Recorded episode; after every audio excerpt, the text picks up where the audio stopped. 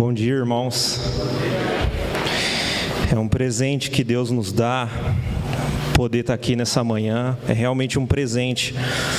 Nós não merecemos o amor do nosso Senhor, mas como Ele é rico em misericórdia, Ele nos resgatou, tem cuidado de nós, nos permite estarmos juntos para cultuá-lo, nos permite, nos deu a Sua santa palavra para que nós tenhamos orientação de como viver para a glória do nosso Senhor.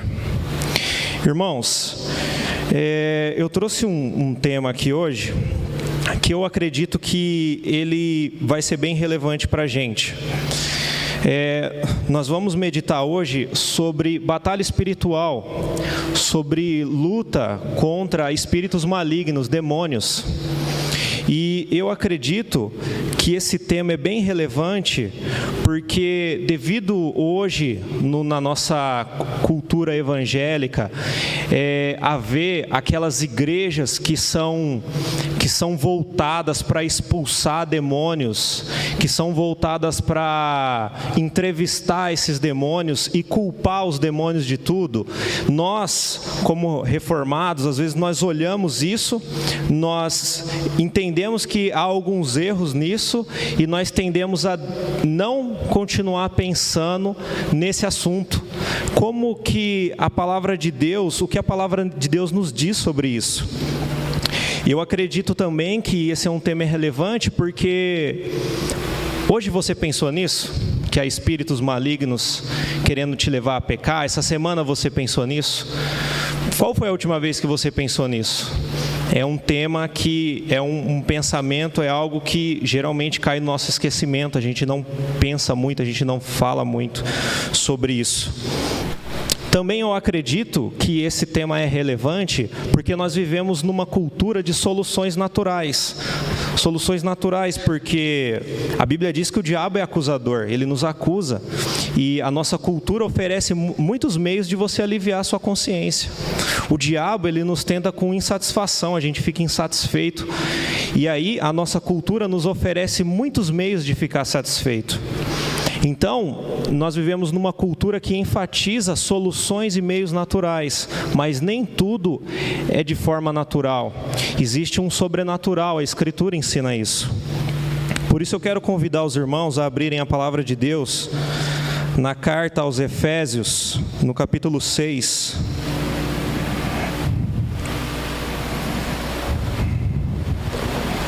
Efésios capítulo 6.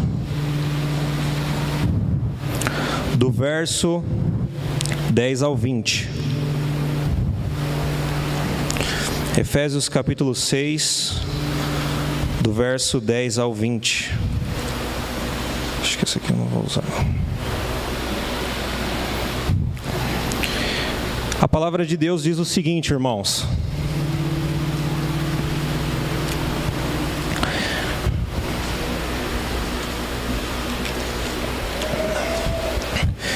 Finalmente, fortaleçam-se no Senhor e no seu forte poder. Vistam toda a armadura de Deus para poderem ficar firmes contra as ciladas do, do diabo. Pois a nossa luta não é contra seres humanos, mas contra os poderes e autoridades, contra os dominadores deste mundo de trevas, contra as forças espirituais do, do mal nas regiões celestiais. Por isso, vistam toda a armadura de Deus para que possam resistir no dia mal e permanecer inabaláveis.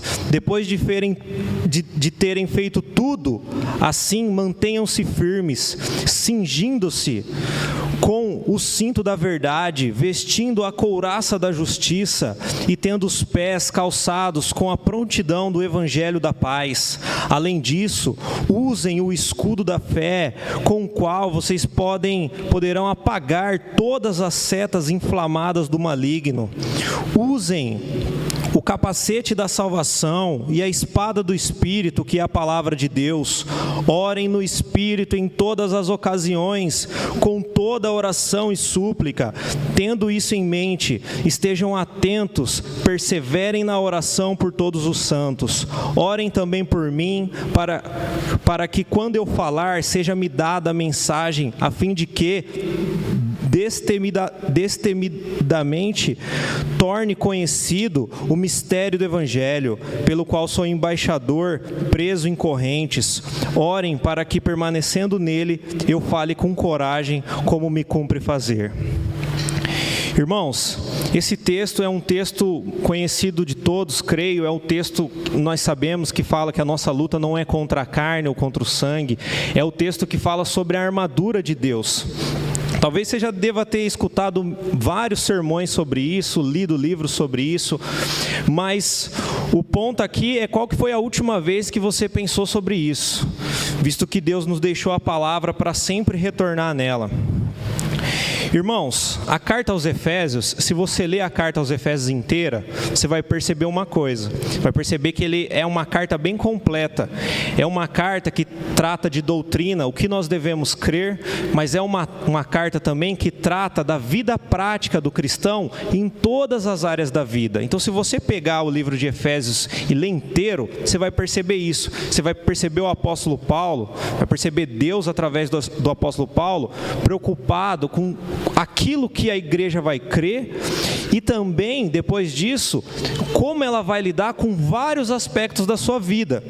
Se você ler, você vai perceber o seguinte: a, a, a, carta trata da vida na igreja, trata da vida conjugal, da vida profissional, da vida com os filhos, de vários aspectos da vida cristã. E por que isso é relevante? Porque se a carta trata de todos esses temas e depois trata desse, de que existe uma realidade espiritual, que existe espíritos malignos, logo isso nos mostra que esse tema não é um tema para ocasiões, não é um tema sazonal, é um tema que faz parte da vida cristã. O simples fato da carta ser tão completa e trazer esse tema para a gente mostra o quanto essa realidade de luta espiritual contra espíritos malignos é uma realidade na vida do cristão. Apesar de que na nossa cultura evangélica nós temos muitos erros, muitas coisas que a palavra de Deus não diz. Então, irmãos, tendo esse argumento, passamos para o texto. Perceba um primeiro, um primeiro ponto que eu quero destacar nesse texto é no verso 12, que diz: Pois a nossa luta não é contra seres humanos, mas contra os poderes e autoridades, contra os dominadores deste mundo de trevas, contra as forças espirituais nas regiões celestiais, forças espirituais do mal. Então, o, o apóstolo Paulo, ele está falando para Éfeso: olha, vocês não têm que ter como inimigo pessoas, seres humanos. Na verdade, os nossos inimigos são espíritos malignos. Ele está dizendo isso para eles. Ele vai fazer toda uma aplicação prática. Mas ele está dizendo para a igreja de Éfeso: Éfeso, não são pessoas que são seus inimigos, são espíritos malignos, são demônios que fazem oposição a vocês. Percebe?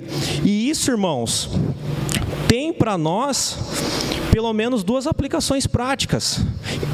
Para nós, como igreja presbiteriana, presbiteriana Vila Formosa, existe uma realidade, existe uma realidade. Eu sei que é uma coisa que você sabe, mas a, a pergunta é: você tem pensado nisso diariamente? Você tem pensado nisso diariamente? Existe, irmãos, uma realidade de espíritos malignos na minha vida, na sua vida, em torno de nós querendo nos levar a pecar, querendo nos levar a fazer coisas que não agradam a Deus, querendo nos afastar do Senhor, querendo preservar aqueles que já estão debaixo do poder deles.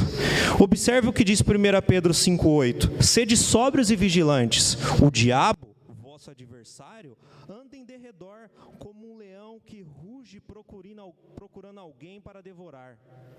É uma realidade da nossa vida, irmãos.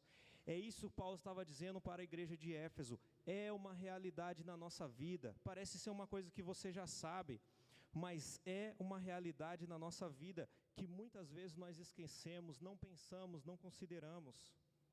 Outra coisa, irmãos, é que nesse verso ele diz: Pois a nossa luta não é contra seres humanos.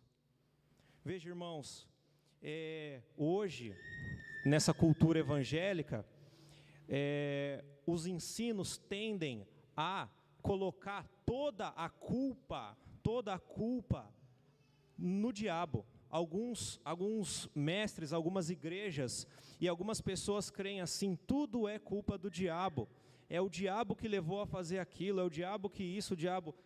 O diabo está aí e ele está tentando, mas nem tudo é culpa do diabo, irmãos. Veja o que diz a palavra de Deus no Evangelho de João 3, 19 e 20. O julgamento é esse: que a luz veio ao mundo e os homens amaram mais as trevas do que a luz, porque as suas obras eram más. Pois todo aquele que pratica o mal aborrece a luz, e não se chega para a luz a fim de não serem arguidas as suas obras. Em Mateus 5, 43, 45 diz: Ouviste, ainda não é esse texto, depois eu leio. Mas o que eu quero dizer aqui é o seguinte, irmãos: nós não podemos isolar os ensinos das Escrituras. Muitas igrejas, muitos mestres e pastores, eles isolam esse texto, isolam, esquecem que o ser que, que, que não é tudo culpa do diabo. O ser humano também é culpado, mas o ser humano não é o alvo para que você faça de inimigo. O diabo é. Veja, o ser humano é culpado, mas o ser humano é o que o Senhor nos chama a olhar com misericórdia, olhar com amor. Percebe? E isso é relevante, irmãos. Veja o que diz Mateus 5, 40, 43, 45. Ouviste o que foi dito: amarás o teu próximo e odiarás o teu inimigo. Eu, porém, vos digo: amai os vossos inimigos e orai pelos que vos perseguem, pa, para que vos torneis filhos de vosso Pai Celeste, porque Ele faz nascer o seu sol sobre maus e bons e vir chuva sobre justos e injustos. Irmãos, você tem feito de pessoas inimigas? Você tem olhado pessoas como inimigas? Você tem ou você tem amado? Você tem é, é, a pessoa é culpada, mas se é seu irmão em Cristo, você é, deseja a edificação dele, deseja um arrependimento, assim como você se arrepende dos seus pecados. Veja, irmão, pois a nossa luta não é contra carne e sangue, mesmo que o carne e sangue seja culpado. Nossa luta são contra espíritos malignos, reais, que estão ao nosso redor, bramindo como um leão, querendo nos destruir. Outro ponto desse texto, irmãos, que eu quero destacar, é que o diabo, ele joga com a gente, eu já enfatizei a realidade de que há espíritos malignos querendo é, é, nos levar a pecar, nos levar a ofender a Deus, nos afastar dos caminhos do Senhor. Agora observe outro ponto. O diabo, ele joga com inteligência. Ele joga com inteligência. É, aqui no verso 11 do capítulo 6 diz: Vistam toda a armadura de Deus para poderem ficar firmes contra as ciladas do diabo. Em outra tradução, diz as astutas ciladas do diabo. Irmãos, se vocês olharem na escritura, vocês vão ver que o diabo, ele sempre tem trabalhado com estratégias inteligentes, não só com isso, mas com estratégias inteligentes, astutas, questionando a autoridade da palavra de Deus, como ele fez no Éden com Eva, utilizando de pessoas próximas, como ele fez com Jesus através de Pedro, utilizando também da própria palavra de Deus, como ele fez no deserto com Jesus. Isso é uma realidade. Isso é uma realidade, irmãos. Aí eu pergunto para você, Marcelo. É a palavra que aplica para mim também. De manhã, durante o seu dia, você pensa que o diabo vai traçar alguma estratégia inteligente contra você? Você pensou nisso hoje? Você pensou que talvez hoje a, a, palavra de Deus diz que o diabo ele, ele, ele tem a, o, a ação de querer tirar a palavra do nosso coração. Talvez o diabo traçará uma estratégia inteligente para tirar a palavra do seu, do seu coração hoje, próximo domingo, quarta-feira, não sei, quinta. Você pensou nisso hoje? Você pensou isso essa semana, irmão? Você pensou que o diabo está ao seu redor querendo te destruir e vai usar de estratégias inteligentes? Ah, se você pensou nisso, glória a Deus pela sua vida, você é um varão de guerra, né? Mas é por isso que esse tema é relevante, irmãos. Vocês pensaram nisso? Vocês estão atentos a isso? A Bíblia diz em 2 Coríntios 11, 14 e 15, que diz: Não é de admirar, porque o próprio Satanás se transforma, se transforma em anjo de luz. Não é muito, pois, que os seus próprios ministros se transformem em ministros de justiça e o fim deles será conforme as suas obras. Paulo falando de alguns falsos profetas que tinham aparência de homens de Deus e, e, e eram é, ministros do diabo. Mas vocês pensaram nisso essa semana, irmãos? O apóstolo Paulo está advertindo. O outro texto que nós lhes diz que a gente deveria ser sobre vigilante. Talvez muitas coisas que acontecem na nossa vida, muitos problemas na nossa vida, irmão, é porque simplesmente somos negligentes. Não consideramos essa realidade, não pensamos nisso, não, não, não, não estamos conscientes disso. Por isso que o tema é inconscientes da guerra. Outra coisa que o texto nos mostra, irmãos, é em Efésios 6,13, que diz assim: Por isso, vistam toda a armadura de Deus para que possam resistir no dia mal e permanecer inabaláveis depois de terem feito tudo. Eu só quero extrair desse texto o seguinte, irmãos: o diabo joga com inteligência e o diabo também, e o diabo também joga com pressão ele joga com pressão na sua vida, ele faz o seu dia ser mal, ele faz o seu dia ser um inferno. Ele ataca você. Você considera isso, irmão? Você considera que é o diabo que está te. Quando você tem aquele dia onde você está sendo completamente é, empurrado a fazer coisas que não agrada a Deus, a tomar atitudes que não agrada a Deus, a negligenciar a palavra de Deus, negligenciar a oração. Você considera que o diabo está agindo contra você, é um dia mau? Ou não, é um dia estressante de trabalho? Nós estamos conscientes disso, irmão? Vocês estão conscientes? Marcelo, você, ah, Marcelo, Marcelo, você está consciente disso? Nós estamos conscientes disso, irmãos pois é uma realidade da vida cristã, é uma realidade da vida cristã. O diabo, ele joga com inteligência, ele joga com pressão, e Deus permite isso, Deus permite, é, permite dias maus por propósitos que a gente não conhece e para a nossa edificação. Você pode lembrar de Jó, Deus permitiu que, o que aconteceu com Jó.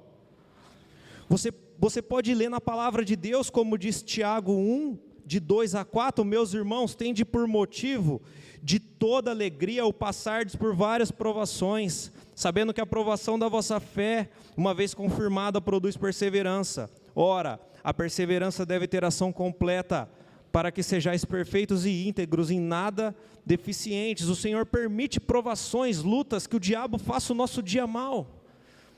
E aí fizeram uma música que diz que a prova acabou, a luta foi embora. E agora é só vitória. Não será, irmãos, haverá dias maus e nós precisamos estar conscientes disso. Porque se você não está consciente, você não, não vai saber quem é o inimigo para lutar. Portanto, irmãos, o diabo, ele joga com a gente com inteligência e também joga com pressão, é uma realidade da palavra de Deus. Em 2 Coríntios 4, o verso 17 e 18 diz: Porque a nossa leve e momentânea tribulação produz para nós um peso eterno de glória muito excelente, não atentando nós nas coisas que se veem, mas nas que não se veem, porque as que se veem são temporais e as que não se veem são eternas. O Senhor permitirá, irmãos, esse, essa leve e momentânea tribulação, mas nós temos que estar conscientes disso para lutar. Nesse, nessa primeira parte, irmãos, meu objetivo foi conscientizar os irmãos através desse textos, desses textos que nós lemos, dessas partes do texto, em que mostra que existe uma realidade de espíritos malignos ao nosso redor, nos querendo levar a pecar, nos querendo levar a ter ações, a práticas, a, a, a dizer palavras que não agradam a Deus. E isso acontece na pressão e na inteligência também, de forma astuta, como a gente vê na palavra de Deus. Mas irmãos, o Senhor não nos deixa no meio desse mar de luta. A palavra de Deus também nos dá orientações de como lidar com isso. Primeiro precisamos estar conscientes. Depois que nós estamos conscientes, irmãos, nós precisamos seguir as orientações da palavra de Deus. E o que Deus nos orienta? O que Deus nos orienta? Eu quero chamar a atenção dos irmãos para o verso 10 de Efésios 6, que diz o seguinte: Finalmente, fortaleçam-se no Senhor e no seu forte poder.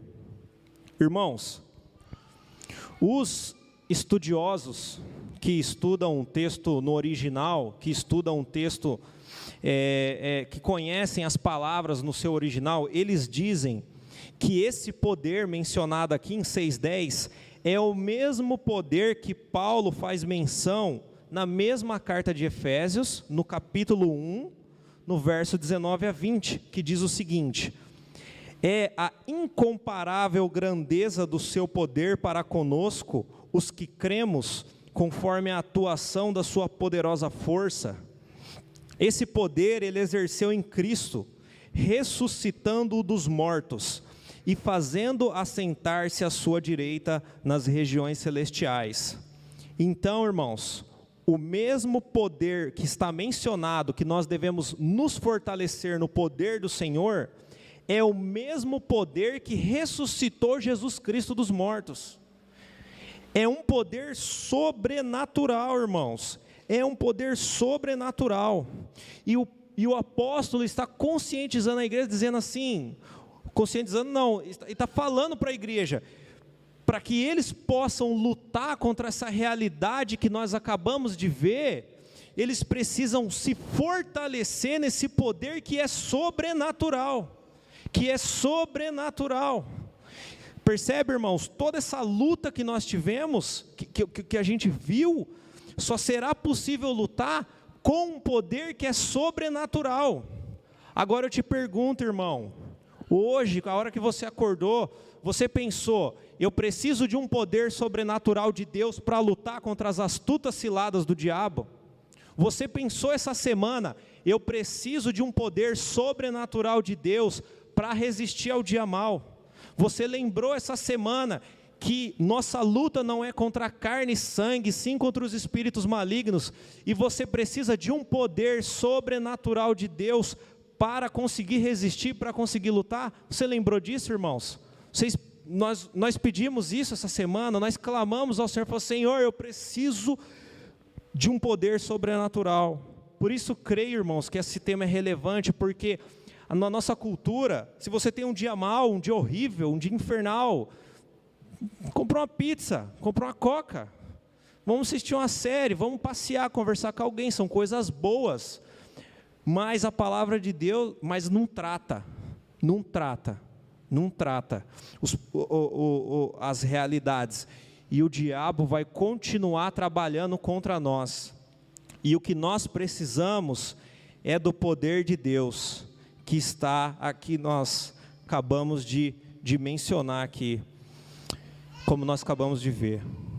Irmãos, além de nós estarmos conscientes desse poder, eu quero chamar os irmãos para lerem comigo Efésios 6,18, que diz: Orem no Espírito, em todas as ocasiões, com toda oração e súplica, tendo isso em mente, estejam atentos e perseverem na oração por todos os santos. 18. Orem no Espírito em todas as orações desculpa, orem no Espírito em todas as ocasiões, com toda oração e súplica, tendo isso em mente, estejam atentos e perseverantes na, e perseverem na oração por todos os santos. Irmãos, qual é o meio que o Senhor nos concederá esse poder para que possamos conseguir lutar contra essa realidade diária que não vai fugir da gente? Essa realidade que enquanto nós estivermos aqui, lutará contra, estará ao nosso redor. Nós devemos orar em espírito, no espírito, em todas as ocasiões.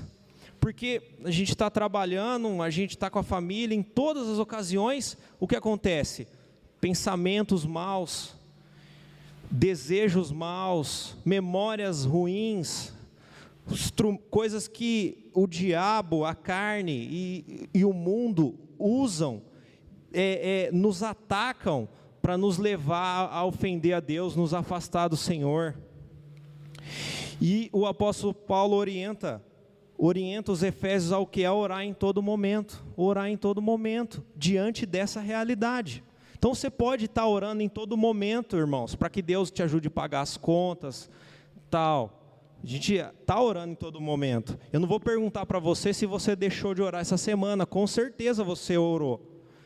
Mas a pergunta é: diante dessas realidades, você orou pedindo o poder de Deus pedindo o poder de Deus para que quando você compartilhe o Evangelho, as cadeias de Satanás sejam quebradas, pessoas sejam libertas.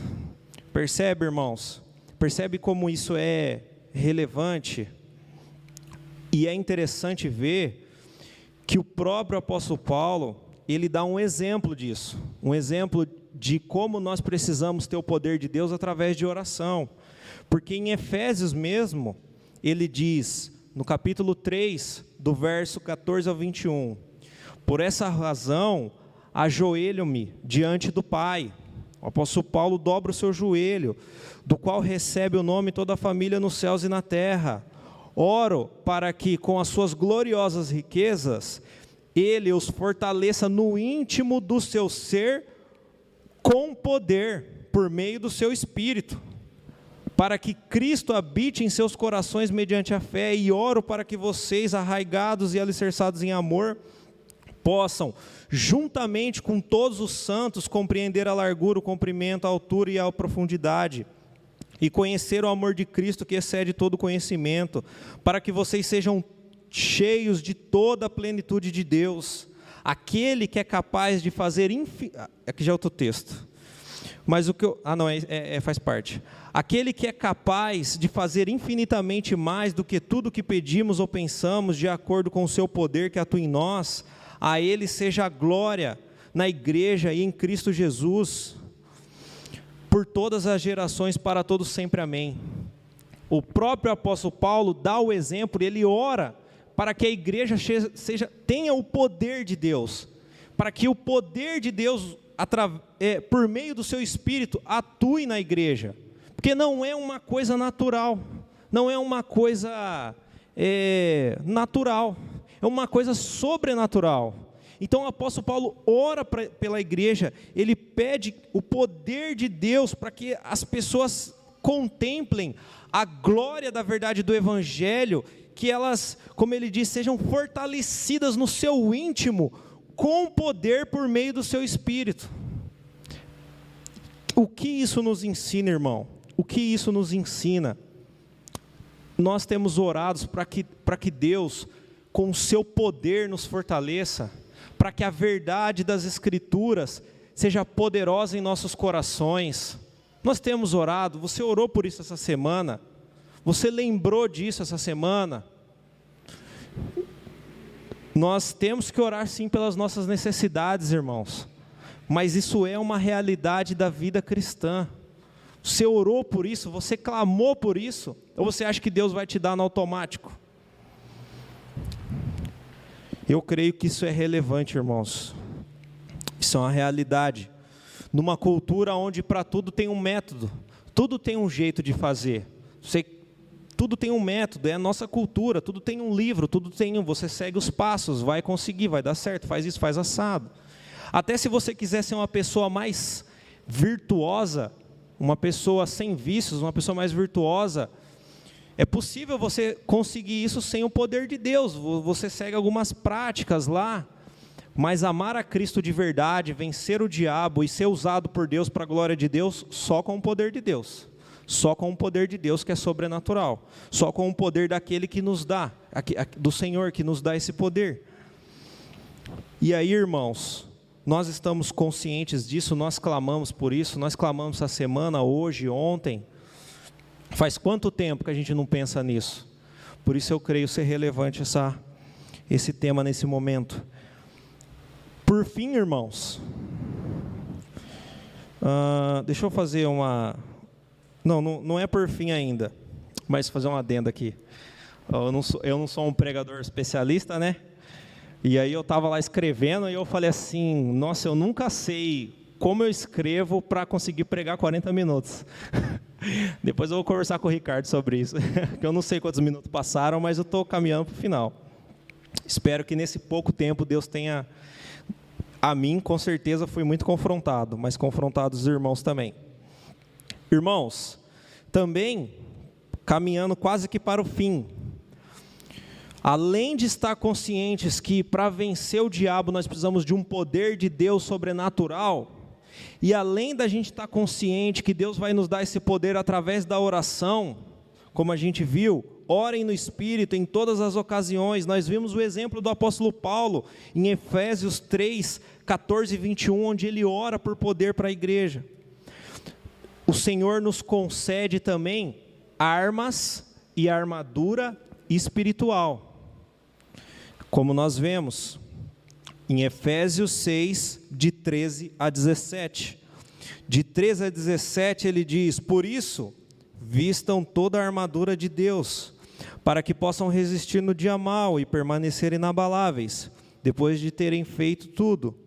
Assim, mantenham-se firmes, cingindo-se com o cinto da verdade, vestindo a couraça da justiça e tendo os pés calçados com a prontidão do evangelho da paz. Além disso, usem o escudo da fé, com a qual vocês poderão apagar todas as setas, as setas inflamadas do maligno. Usem o capacete da salvação e a espada do Espírito, que é a palavra de Deus. Percebe, irmãos? Depois o apóstolo depois que ele fala da armadura, ele vai falar da oração. Mas a, a gente colocou a oração na frente. Mas perceba que para lidar com essa realidade que vai acontecer com você ainda hoje, comigo hoje ainda, o inimigo está ao nosso redor nos tentando, vai acontecer amanhã, nós não podemos baixar a guarda.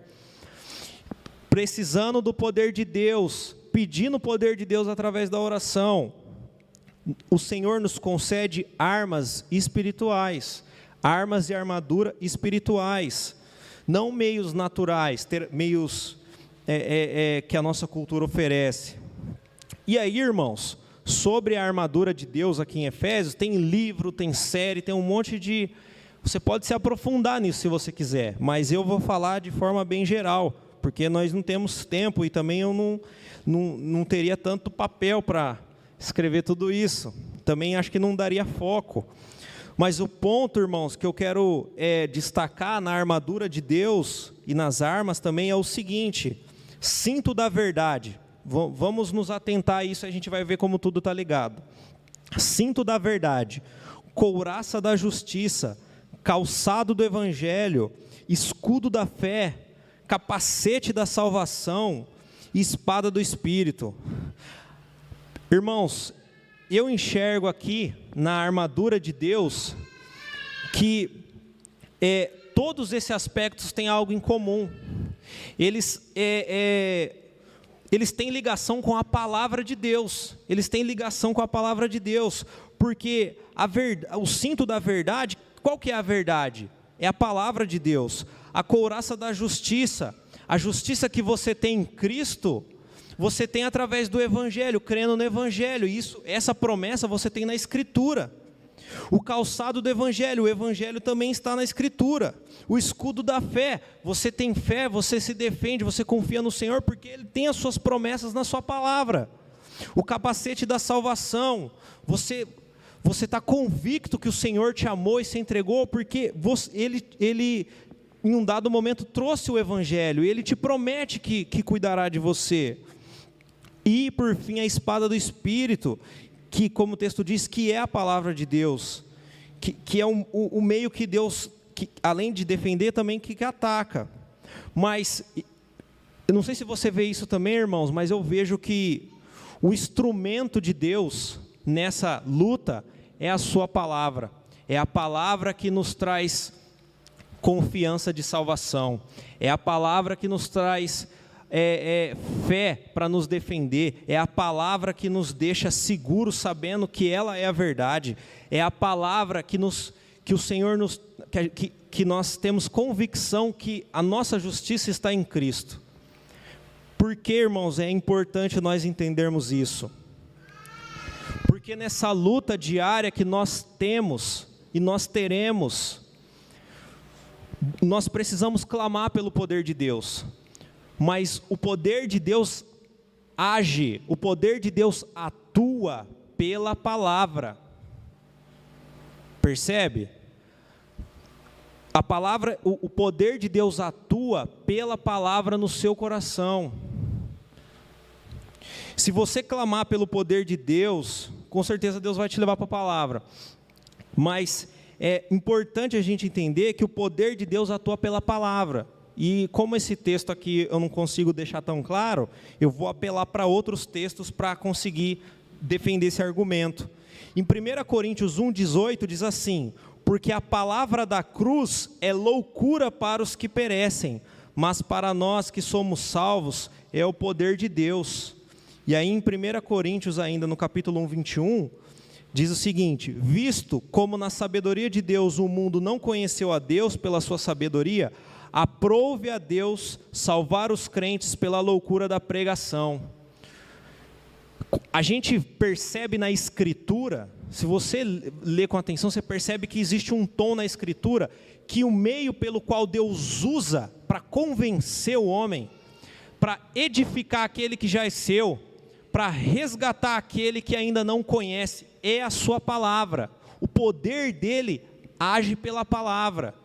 Quando, na parábola do, do rico e Lázaro, quando Lázaro diz para Abraão: Ah, manda alguém, deixa eu pelo menos avisar meus irmãos, que para eles é, não virem para esse lugar. E aí Abraão diz para ele: Olha, ele tem Moisés, ele tem a lei Moisés, tem, tem a lei e os profetas tem a palavra para convencê-lo. Se a palavra não convencer, a palavra é o meio de Deus.